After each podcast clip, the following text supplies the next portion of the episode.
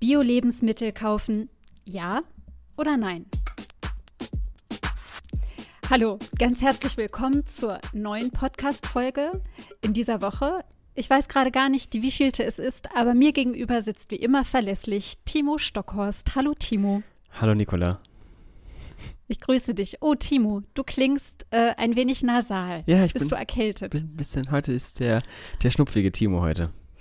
Heute ist der schnupfige Timo. Aber sch ja, schön, dass du trotzdem Da äh, bist, hier ne? bist. Ja, dabei ist alles. ähm, dabei bist. Aha. Ja, weil gestern musste ich mich mal ausklinken. Das bedeutet, wir haben heute schon Freitag. ja, wir sind live quasi, ne? wir, sind, quasi live. Ähm, ja, es irgendwie, es war eine, es war eine äh, etwas dichte Woche und ähm, leider dann gestern auch mit ein bisschen Krankheit gesegnet.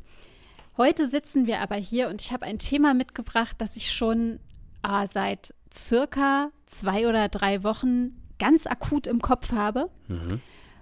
und eigentlich aber schon seit mindestens 20 Jahren auch ganz aktiv immer wieder denke, mache und handle.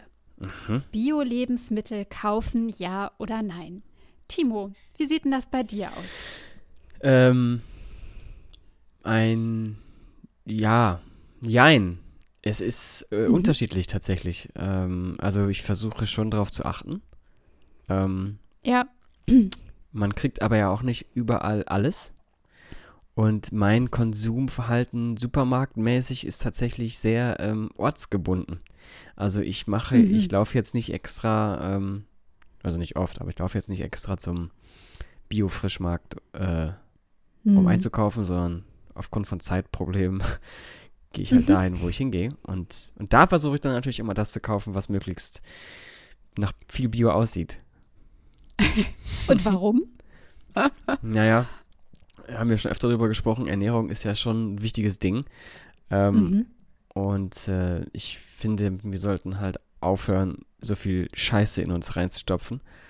Und da ist Bio natürlich eins der äh, Sachen, die weniger sch scheiße sind. Oder halt zum Teil sogar sehr gut. So. Mhm. Okay, interessant. Das wäre jetzt also schon mal so die Motivation und der Versuch, Ja. ähm, warum man sich diesem Thema nähern kann. mhm.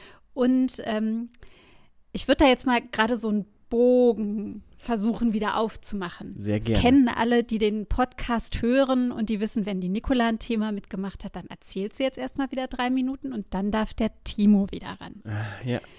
Bis gleich. Ich beginne mal. Bis gleich. ähm, ich habe das Thema, wie gesagt, schon sehr lange ähm, als ein wichtiges Thema für mich persönlich entdeckt, weil ich äh, eine Tante hatte. Äh, die ist leider schon vor vielen Jahren gestorben. Aber diese Tante war wirklich Bio-Pionierin und ökobewusst und Greenpeace-Aktivistin und alles. Und die hat immer schon in den 90ern von Regionalität, Saisonalität und Biozertifizierung gesprochen. Mhm. Und das hat mich total geprägt. In meinem Essverhalten, in meinem Kochverhalten. Und als ich dann ähm, Mutter war und äh, zum Glück einen Mann an meiner Seite äh, hatte, dem das Essen auch nicht egal war, haben wir, obwohl der Geldbeutel sehr schmal war, Mhm. beide Studenten, wir haben immer Wert gelegt auf richtig gutes Essen. Mhm. Also auch Biokiste gekauft und auf dem Wochenmarkt einkaufen und Hauptsache Bio etc. Also war uns immer wichtig. Nicht jetzt unbedingt, weil wir gesagt haben, Bio ist möglicherweise gesünder, sicherlich auch, aber da gibt es ja Gegenstudien, sondern weil wir halt auch gesagt haben, dass wir Essen oder Lebensmittel halt nicht einfach irgendwie so ein, so ein Kram kaufen wollen, also irgendwas total viel mit Fetten oder Zucker oder irgendwie vorbereitet, sondern halt frisch und möglichst natürlich. Ja. Das war so, das wäre so das Erste. Mhm. Und es das heißt, dass wenn ich so durch den Supermarkt gehe oder wenn ich einkaufe, ist für mich Bio schon seit vielen Jahren was ganz Wichtiges. Und dass ich mich mit den Siegeln beschäftige, der Zertifizierung und ähnlichem.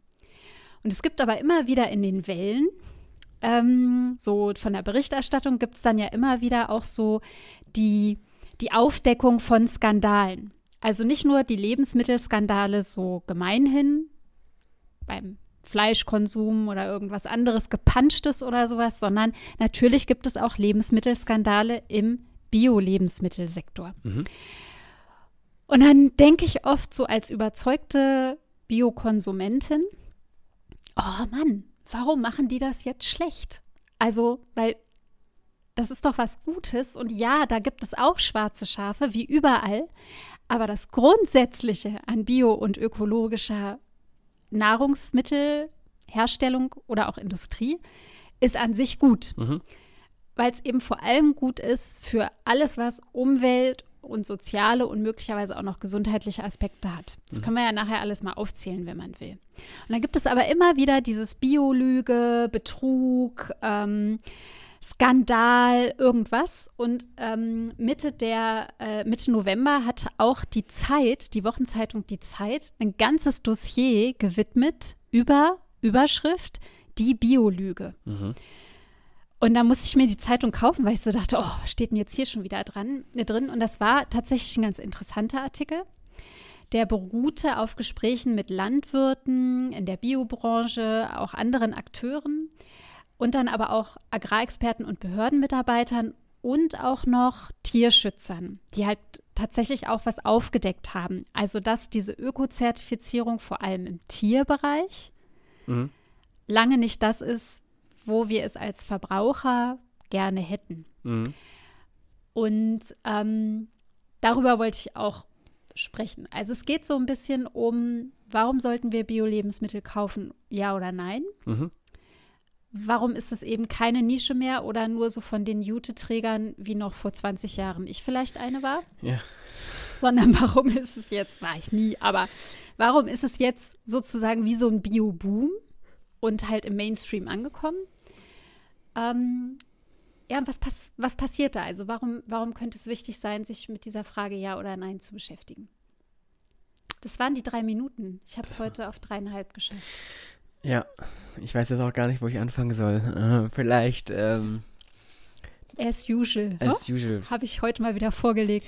die, äh, ähm, was mich so ein bisschen stört, ist halt so dieses Image, du hast gerade gesagt, jetzt ist es natürlich im Mainstream angekommen, aber das hat so Ewigkeiten gebraucht, bis so, also Bio ist halt, war halt immer oder ist noch immer so ein bisschen assoziiert mit eben, was gerade Jute-TrägerInnen genannt, ähm, so und mit Leuten, die halt natürlich, also das ist ja eigentlich nur logisch, ne? Wenn man quasi in seinem Essen keine Schadstoffe und Giftstoffe und so weiter haben will, dann will man die halt auch nicht bei seinen Klamotten haben. Und deswegen kauft man Zum halt, Beispiel. deswegen Mhm. kauft man halt da, wo das halt nicht drin ist. Aber dann sehen die halt immer scheiße aus. So. Und, und, und dieses, und dieses Image, also erstmal keine Ahnung, Nicht warum. mehr. Ja, aber wie gesagt, also lange Zeit und da habe ich ja auch nie Lange verstanden, Zeit. warum man das Ja. nicht ändert. So. Also ich meine, der Markt wäre ja Mhm. auch da. Ähm, und deswegen hat das so ein schlechtes Image. Und jetzt sind wir, glaube ich, aufgrund von Klimakrise, ist ja das Mhm. Schöne in Anführungszeichen, man, man framet etwas und dann springt man drauf, ohne tatsächlich zu wissen, wie breit der Rahmen ist und was da alles hintersteckt. Also jetzt nachhaltig Mhm. ist ja quasi alles und nachhaltig ist gut. Und ähm, Mhm. nachhaltig wird assoziiert mit Bio und Grün und allem und dann macht man es einfach. Wird halt pauschal, jo, das mache ich. Mhm. Und da hast du jetzt, hast du jetzt ja eben was total Wichtiges gesagt, nämlich diesen einen Begriff, also nachhaltig zum Beispiel Mhm. oder Schlagwort kontrolliert angebaut oder Mhm. kontrolliert hergestellt. Und wir haben ja beide, das müssen wir jetzt auch mal ganz kurz spoilern, wir haben am Sonntag eine neue Sichtweisenfolge. Und da sprechen wir mit jemandem über, da sprechen wir mit jemandem, der aus der, in der Biobranche arbeitet. Und äh, eigentlich wollten wir unseren Podcast früher aufnehmen, jetzt ist alles verschoben, egal. Wir haben aber beide in diesem Gespräch schon was gelernt. Mhm. Wir haben nämlich beide gelernt, dass Nachhaltigkeit, äh, nachhaltig der Begriff und kontrolliert angebaut, dass das Pseudo-Zertifikate sind. Also es ist keine Zertifizierung, das ist einfach nur so ein, so ein Label. Kann jeder sagen. Aber Bio, ne, also biologisch, Mhm. Bio ist zertifiziert. Das ist tatsächlich ein geschützter Begriff. Das haben wir beide, also ich habe es tatsächlich so noch nicht gewusst. Ich dachte immer, Bio sei auch noch nicht geschützt, aber ist es. Mhm. Das heißt, wenn man sich damit ähm, näher auseinandersetzt, kann man sicherlich und natürlich ähm, auch da, wie gesagt, diese schwarzen Schafe finden. Aber es bedeutet schon, dass wenn ich Bio kaufe, ist dort auch Bio drin. Mhm. Ähm, und das fand ich also A fand ich das wichtig, dass wir beide das gelernt haben und B für das heutige Thema, also sollte ich es jetzt kaufen, ja oder nein, kann ich dem vertrauen? Mhm. Vertrauen und Transparenz ja. ist ja beim Einkaufen sowieso auch so eine Sache. Ja. Also ich will jetzt gerade für das Klima was Gutes tun. Mhm. Wir sind alle etwas sensibilisierter dafür, dass es so anscheinend nicht weitergehen kann. Mhm. Und dass Ernährung und Landwirtschaft da ein großer Baustein sind, ähm, ist, glaube ich, auch sehr vielen Menschen mittlerweile bewusst. Mhm. Was bei Bio dann aber oft gesagt wird, ist, naja, wer ähm, kann sich das leisten? Mhm. Also weil ja ähm, für biologisch äh, hergestellte Lebensmittel immer auch ein sehr viel höherer Preis gezahlt werden muss. Mhm. Ähm, hast du dazu eine Meinung? Also ob, ob Bio quasi nur Luxus ist oder wie findest du das? Also ich äh, kann das nicht ähm, äh, wissenschaftlich belegen, was ich jetzt sage, aber äh, es gab äh, mal eine Zeit lang auch äh, Berichte darüber, im Fernsehen und auch sonst wo, ähm, noch damals im linearen Fernsehen, dass ähm, wenn man das mal tatsächlich dagegen rechnet, ne, was ähm, eine Familie XY, die, ich sag mal, so standard- oder klischeemäßig, weiß ich nicht, Cola kauft, Fastfood, Fertigessen und so weiter, ähm, eben mit der Argumentation, naja, ich habe nicht so viel Zeit, genau das gleiche, was ich ja gerade gesagt habe, ich habe nicht so viel Zeit, deswegen mhm. muss es schnell gehen mhm. und, ähm, und ich will halt auch nicht so viel Geld ausgeben und so weiter. Und mhm. wenn man das mal so monatsmäßig gegenrechnen würde, zum Beispiel, ja, weiß ich nicht, ich brauche dann vier äh, Fertiggerichte in der Woche mindestens. Mhm.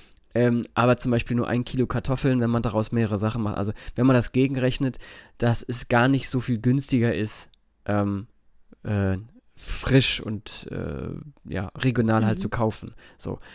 Aber in so einem direkten Vergleich, ähm, wenn mhm. ich jetzt also die. An der Supermarktkasse stehst. Ne? Genau. Also mhm. ne, ne, es gibt ja auch zum Beispiel die Aubergine, so als Beispiel gibt es den Bio für 2 Euro mhm. oder halt nicht Bio für 80 Cent. So. Äh, mhm.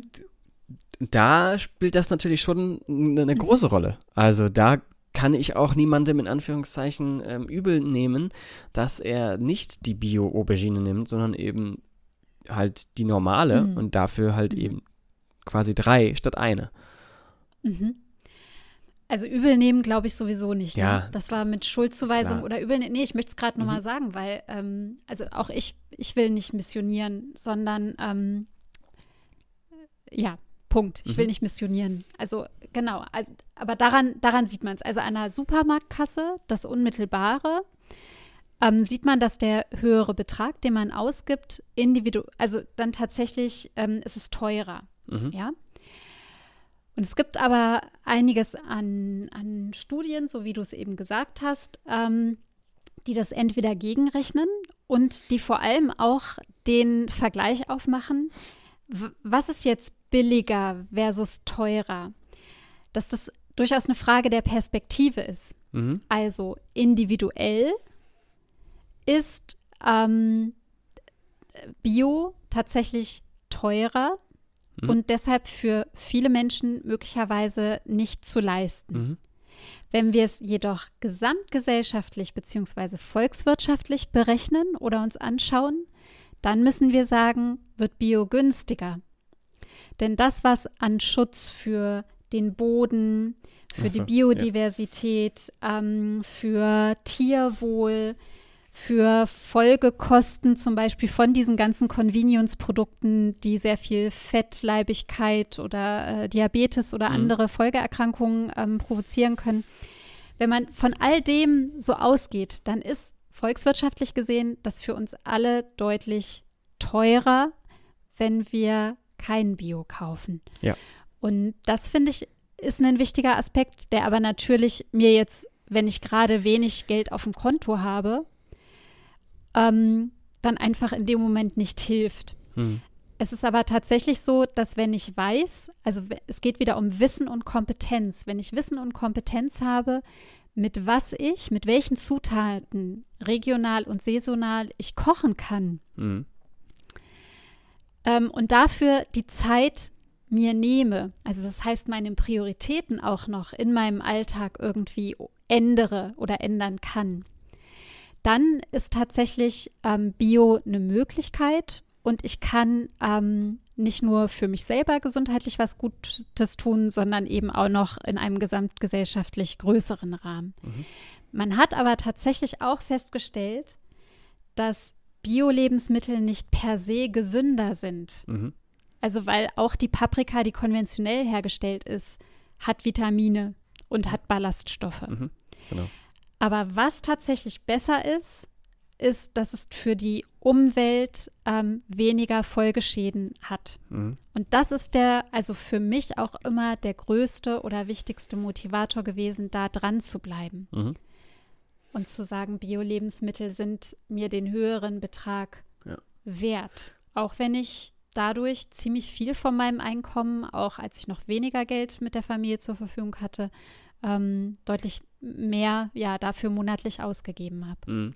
Aber diese Rechnungen, die, die machen wir ja halt nicht, ne? Das ist, glaube ich, das ist ein Problem. Also mhm. die, oh, du hast gerade nee, gesagt. Ich Edeka äh, stehe. Mhm. Ja, aber auch ähm, wir als äh, Gesellschaft oder Politik, also halt als System, ne? Also die würden mhm. wir, das wäre ja kein Problem. Da haben wir schon mal drüber gesprochen und da fällt mir gerade auf, dass wir ähm, ist jetzt schon quasi anderthalb Jahre lang ankündigen und es noch nicht gemacht haben, dass wir über das bedingungslose Grundeinkommen reden wollen. Aber ich weiß, hallo da, Sophia, liebe Grüße.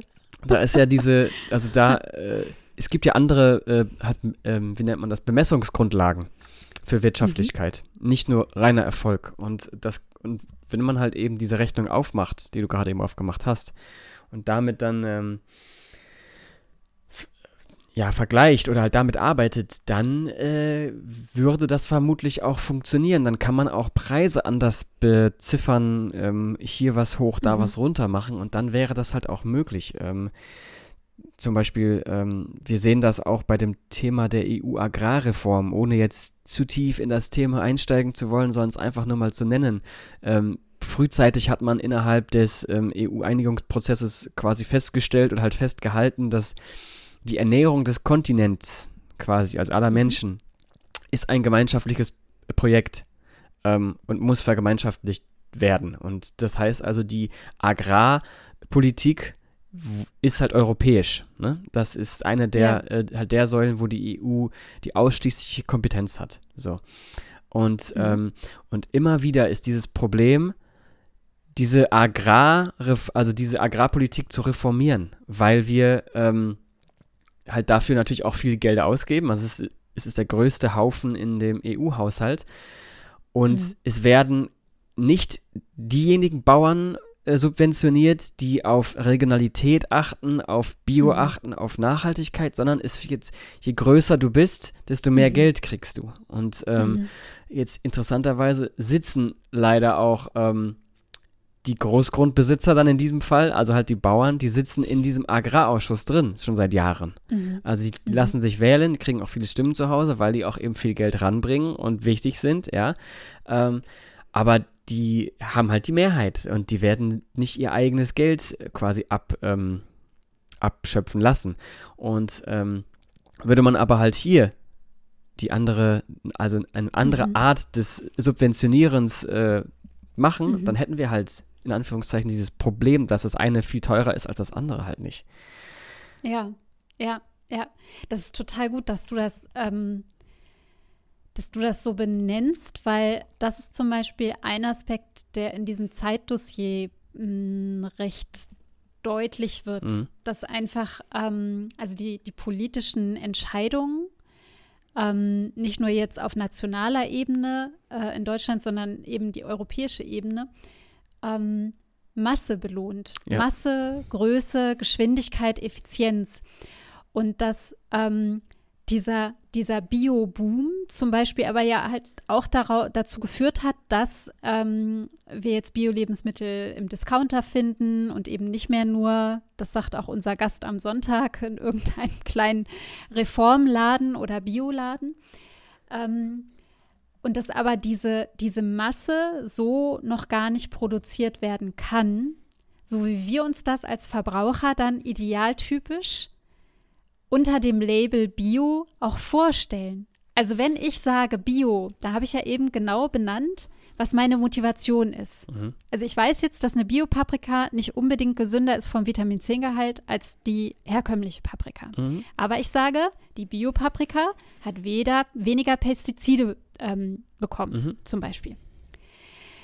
Das Problem ist aber halt, ähm, dass wenn jetzt immer mehr Leute diese Biopaprika aus diesen Gründen wollen, diese Biopaprika eben auch nicht mehr zum Beispiel bodenschonend hergestellt wird, weil da einfach mit einem riesigen Gerät Mhm. diese, ähm, dieser, dieser Biopaprika-Pflanzen ähm, da drüber gefahren wird. Der Boden wird verdichtet, es wird vielleicht weniger Pestizid verstreut, aber trotzdem ist es jetzt nicht unbedingt toller vielleicht. Ja. Und da, da finde ich, da wird es dann so an, so, so, so, so blöde zu werden, für mich auch als Konsumentin. Mhm. Weil dann ja plötzlich das Argument und die Motivation vielleicht gar nicht mehr so ausreichen. Ich denke immer noch, also- by the way, aber trotzdem, Du- da steckt ein Fehler im System. Ja, das heißt, du willst quasi sagen, dass ähm, je höher die Nachfrage nach Bio ist, desto weniger kann dieser Bio-Standard gehalten werden, weil Ja, ja. Okay. Wenn alle Bio-Eier wollen, dann werden halt, dann werden, dann werden zwar 6000 äh, Hühner in so einem, in so einem Hof dann halt sein. Das ist dann aber halt eine Bio-Massentierhaltung. ja, Ist trotzdem noch nicht toll. das ähm, das ist eine Überlegung, die ich auch schon mal halt gemacht habe. Ähm, wenn alle das Ja. wollen, dann ist es halt schwer und dann und dann kommen wir schnell in diese, ich sag einfach mal, in diese Kapitalismusfalle rein, dass man dann Mhm. halt liefern muss und, und die, die Nachfrage bedienen. Ich glaube aber tatsächlich, ähm, wir sprechen ja hier gerade von einem äh, Systemchanger, eigentlich mehr oder weniger, der halt langsam anfangen kann. Ähm, ich glaube, wenn wir dieses Thema ähm, mal besprechen, gesamtgesellschaftlich in einem breiten Diskurs und das Für und Wider und so weiter abwiegen, ich glaube, dann würden wir auch ganz schnell an einen Punkt kommen, der ähm, da heißt, wir haben ja auch eine große ähm, äh, Überproduktion. So. Das Mhm. heißt, ähm, wir schmeißen wahnsinnig viel Essen weg. Ich glaube, es sind, Mhm. weiß ich nicht, 80, 80 Kilogramm pro Kopf im Jahr, glaube ich. Ne? Es Das ist ist eine ungeheure Menge. ist eine, ja. Genau, das ist, das ist eine große Menge. Und würden wir halt eben einen Wert erhöhen eines Produktes und damit eben auch sagen, nee, da hat jetzt bestimmte Standards und Voraussetzungen, würden wir halt auch irgendwann sagen, naja gut, ich kann mir halt nicht, ähm, ich bleibe jetzt bei meiner Aubergine, ich kann jetzt ähm, mir nicht im Mo in, der, in der Woche sieben Auberginen leisten. Wenn ich aber ehrlich bin, äh, da, dann kann ich halt auch mit zwei auskommen, weil die eine schmeißt ich sowieso immer weg, die fängt dann schon an zu schimmeln und hiervon esse ich nur die Hälfte. Das heißt, wir, wir würden ja auch quasi anders umgehen damit. Und dann glaube ich, äh, wir sind ja jetzt schon bei dem Punkt, dass wir äh, die ganze Welt ernähren könnten. Das ist überhaupt kein Problem. Mhm. Wir schmeißen sogar, selbst dann, wenn alle satt werden, schmeißen wir noch Essen weg. Und wenn, wir, Mhm. und wenn wir das ändern, runterfahren, Mhm. dann glaube ich, dass wir an dieses Problem, was du gerade beschreibst, nicht rankommen. Jein, also, weil wenn ich für die Aubergine von Anfang an nur 2 Euro zahle, kann ich dir garantieren, diese Aubergine wird verbraucht, weil die will ich nicht, dass die im Abfall landet. Ich werde sie nutzen. Mhm. Ähm, aber also stimmt, einfach, man, man ist dann möglicherweise bewusster Mhm. Und ähm, schätzt es mehr wert. Also man sagt ja auch häufig, ne, das, was was kostet, das wird irgendwie auch wertgeschätzt.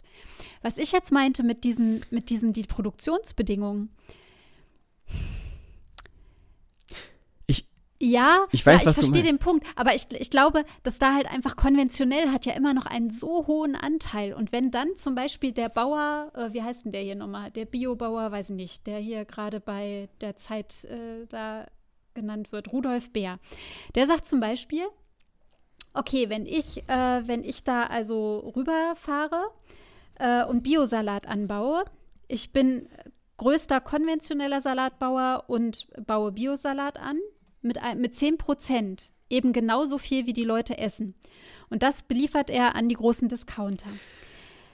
Dann bestellt er die Äcker, bio wie konventionell, mit 12 Meter breiten Maschinen. Das sind Giganten der Felder, wird hier gesagt. Mhm. Und nur weil er diese Kolosse einsetze, könne er Bio so billig machen, sagt Bär. billiger als alle anderen. Sein Prinzip, wir reduzieren die Handarbeit und dadurch wird, ähm, äh, wird Bio quasi für den Discounter. Das heißt aber, er sagt ja, diese 10%, die er anbaut, Mhm. die wird er ja auch los. Mhm. Und trotzdem ist da aber ja für den Boden ist es, ist es nicht toll, was da passiert. Ja, ist richtig. Aber ge ge- genau das ist das, was ich, ähm, was ich gerade meine. Also äh, Ah, hier sprechen. ganz verstanden. nee, nein, also, du nein, also du hast ja recht. Ähm, Habe ich es verstanden? Ja, du hast es verstanden, aber ich will halt noch weiter darüber sprechen. Das meine ich damit. Also ähm, Achso, dann erklär mal bitte. wenn wir, also wenn dieser Bauer, so wie er es halt gerade beschreibt, das ist ja eben halt in meinen Augen diese Kapitalismusfalle. Ne? Also äh, Ja. ja. ich will das anbieten, dafür ist halt die Nachfrage wird höher, deswegen Mhm. tue ich alles, um es möglichst mit wenig Arbeit ähm, Mhm. Bio zu machen. Aber, und deswegen habe ich gerade Mhm. nochmal gesagt, das Wort Game Changer oder System Changer, wenn wir, also zum Beispiel, ich kann auch ähm, zu einem gewissen Teil Sachen selbst anbauen. Oder ich kann Ja. äh, mich zusammenschließen, ein Grundstück kaufen und das selbst bewirtschaften. Also ich rede halt davon, dass wir halt das ändern. Nicht mehr die große Fläche haben und dort irgendwie maschinell was herstellen lassen, sondern tatsächlich sagen, okay, wir haben jetzt diese große Fläche und die teilen wir auf in verschiedene Partielle. Ähm, es gibt nicht mehr diese großen Großgrundbesitzer, sondern es gibt viele kleinere. Ähm, und dann ist es halt, glaube ich, machbar. Dann halt, dann teilt sich das Angebot auf. Äh, die Mhm. Nachfrage teilt sich auch auf, bleibt aber halt gleich und kann das, glaube ich, bedienen. Also das ist jetzt, wie gesagt, das ich, ist natürlich auch eine reine, Hm. äh, reine Spielerei mit Zahlen und, und, und Theorien Ja. und so weiter. Und ähm, ich, W- Wüsste ich jetzt auch nicht. Das wäre mir jetzt schon fast wieder zu theoretisch, ob das so funktioniert oder so. Ja, aber vielleicht. Also einfach mal neu und anders denken. Ja, ich glaube, genau. darum geht es ja und Darum das machen geht's. ja, das machen ja auch schon viele. Also Ja. indem sie sagen, solidarische Landwirtschaft. Ja, Genau, sowas, ja. Das, ne, sowas. Ja. Ähm, äh, oder ähm, Wechsel der Kulturen, der Kulturenabfolge. Genau. Und das geht eben Ne? nur, wenn wir halt das Genau. auch wollen. Also wenn wir da über, wie Ja. gesagt, Subventionen sprechen oder so ähnlich. Also man kann, Aha. Hatten wir auch beim, beim, halt beim Flugverkehr zum Beispiel, wer wird ja auch noch immer das Kerosin subventioniert, damit in Anführungszeichen sich jeder Fliegen leisten kann, was vielleicht eine gute Grundidee ist, aber die Frage sich ja auch dann stellt, müssen wir so viel fliegen? Das ist ja, ne, Mhm. das ist ja Mhm. das gleiche Prinzip Mhm. auf eine andere Ebene. Und ich glaube, darüber m- müsste man irgendwie häufiger sprechen auch. Also nicht nur wir beide, sondern halt auch äh, wir, Mhm. wir als Gesellschaft.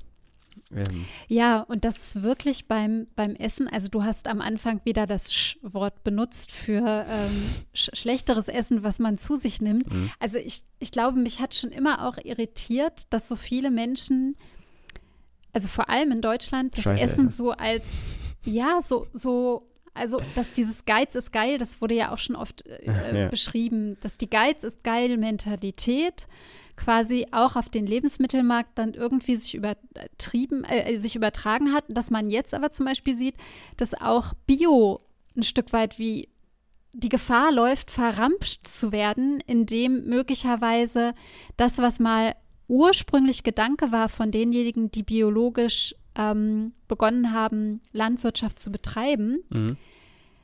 also, dass das so ad absurdum dann die Gefahr läuft, äh, ja, da so reinzurutschen, dass es dann eben nicht mehr darum geht. Es gibt so einen, ähm, ja, es gibt, es gibt Bodenschutz, es gibt Biodiversität etc., sondern es wird dann halt alles so für, für wieder die Masse und die Effizienz ähm, wird das so geopfert. Und das fände ich total schade. Das heißt, es geht schon um Zukunft der Landwirtschaft, es geht um unser Einkaufsverhalten, es geht um unser Ernährungsverhalten auch. Mhm. Also was will ich meinem Körper Ja, quasi Gesundheit, auch zuführen? Ja. Mhm. Gesundheit.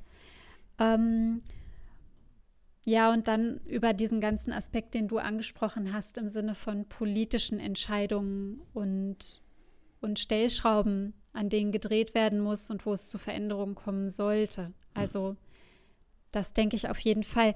Ich ähm, würde ganz gern noch einen Tipp geben. Ähm, das hat mir total gefallen. Das war ein, ähm, eine Doku äh, über ähm, Bio, Biolandwirtschaft und die Kontrollen und Zertifizierung. Der Journalist heißt Jörn Klare und der hat das Ganze als ARD-Radio-Feature ähm, veröffentlicht.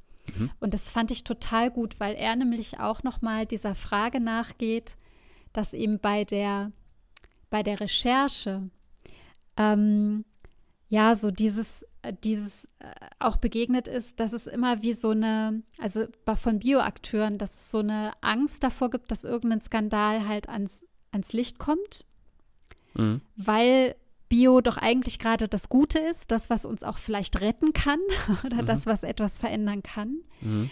Und dass, wenn dann eben, wie gesagt, Missstände aufgedeckt werden oder mh, auch einfach ja gezeigt wird, wo es dringend Verbesserungen benötigt werden am, Biolo am Biosystem, dass es dann oft sowas gibt wie Häme oder Schadenfreude, so Ja. Ist wie so eine Freude am Bioskandal. Ah, da Ja, haben ja. sie wieder was gemacht. Und damit würde ich ganz gerne nochmal schließen. Ja. Also mit diesem Gedanken, dass, also dass wir uns damit doch auch nicht einfach dann so zufrieden geben sollten. So nach dem Motto, na, dann kaufe ich es halt auch nicht mehr, weil die machen es ja auch nicht besser. Ja, ja, genau. Doch, Wenn- da steckt was Gutes drin. Ja, ja richtig. Ähm, Wenn- Nur es muss weiter gedacht, gemacht, unterstützt, verändert unterstützt werden, ja, ja. Wenn die, wenn die Guten ähm, einen Fehler machen, dann ist es immer schlecht und wenn die Schlechten einen Fehler machen, ist es halt normal. Das gehört dazu, ne? Ja, ist, äh, möglicherweise wieder die Frage der Perspektive, die wir vorhin schon mal hatten. Aber ich würde sagen, wir beide wissen, wen wir mit gut und schlecht meinen. Wobei ja. es da sicherlich auch die Zwischentöne gibt oder so. Ja, also klar, auch das immer. hat uns ja nochmal der Hinweis am Sonntag, auch darüber spricht ja unser Gast in den Sichtweisen mit, mhm. ähm, dass man eben nicht alles nur schwarz oder weiß, gut oder schlecht sehen Ja. kann bei diesem Thema. Sehr genau. Gut. Ja, ich Ja. Timo, ich, ähm, ich weiß nicht, hast du noch einen Gedanken? Sonst Nee, aber du wären hast, das meine gewesen. du hast ja am Anfang, ähm, du, du spannst ja gerne Bogen, deswegen äh, lieber Bogenschießen oder Tontaubenschießen? Timo. ähm, ich hätte jetzt spontan geantwortet, Bogenschießen. Ja. Das möchte ich wirklich gerne mal machen. Mhm. Ich glaube aber, ich hätte auch mal Interesse daran, Tontaubenschießen wenigstens zu probieren. Hast Ja, aber beides noch nicht okay. gemacht, ne? Nee, beides noch nicht gemacht. Aber Bogenschießen wollte ich schon immer mal machen. Liebe Grüße an unsere ehemalige Kollegin Eva. Äh, die hat das äh, äh, schon oft Schöne gemacht Grüße. und macht es, glaube ich, wieder und ist äh, schwer begeistert. Mhm. Ja. Ähm, ich habe früher natürlich im Garten und so äh, auch Bogen gehabt, selbst gemacht. Von, Ja, äh, okay. von und mit Papa und so. Und dann kann man das auch mal, schon mal ausprobieren. Aber es ist natürlich, es macht schon Spaß. Aber ich glaube, Tontauben Mhm. schießen habe ich, auch- hab ich noch nie gemacht. Das würde ich gerne mal machen. Ja. Und natürlich dann mit in auf so einem englischen äh, Großgrundbesitz und dann da Ja. ne, mit so einem. Bitte im Tweetanzug. Klar. Also das muss dann schon Ja. unten five, five o'clock tea und ja, Toll. aber hallo. Ja, das machen wir mal. Okay, klingt nach einem Plan. Ja, sehr gut. Und Timo, ich habe auch noch was Schönes für Ja. dich. Ich habe heute auf den Twitter-Perlen einen der seichtesten Tweets über Smalltalk gefunden. okay. Und dass Smalltalk immer wieder ein Thema ist zwischen uns und für uns beide, ähm, lese ich dir jetzt diesen seichten Tweet einmal vor. Ja. Hey, ich habe heute erfahren, dass man beim Smalltalk auch ein paar persönliche Fragen stellen sollte. Hey, ich werde das morgen direkt ausprobieren, die Kollegen fragen, was sie so beruflich machen. ja, witzig. Ja, das wär, Witzig. so mache ich Smalltalk. Das, ist mein, Was ist Smalltalk? das ist mein Ding. Schön, siehst du? Ach ja. Seicht mit der kleinen Waren, nee, mit dem kleinen Warenkern. Ganz genau. Ja, Nicola, ähm, vielen Dank für das Thema ähm, und fürs Gespräch. Dir auch. Ja. Dir auch. Und- dass du das, ähm, das Gespräch und das Thema auch angenommen hast. Ja, immer. Ich nehme immer alles Danke. an. Ja. Klar. Und äh, natürlich auch äh, vielen Dank an alle, die zugehört haben. Ihr habt äh, gehört, Sonntag ist Sichtweisentag. Schaltet also ein. Ähm, wir sind jetzt live. Also heute ist Freitag. Genießt den restlichen Freitag und das Wochenende. Und ähm, wir hören uns Sonntag und dann bis nächste Woche regulär. Ich sag ciao. Auf bald.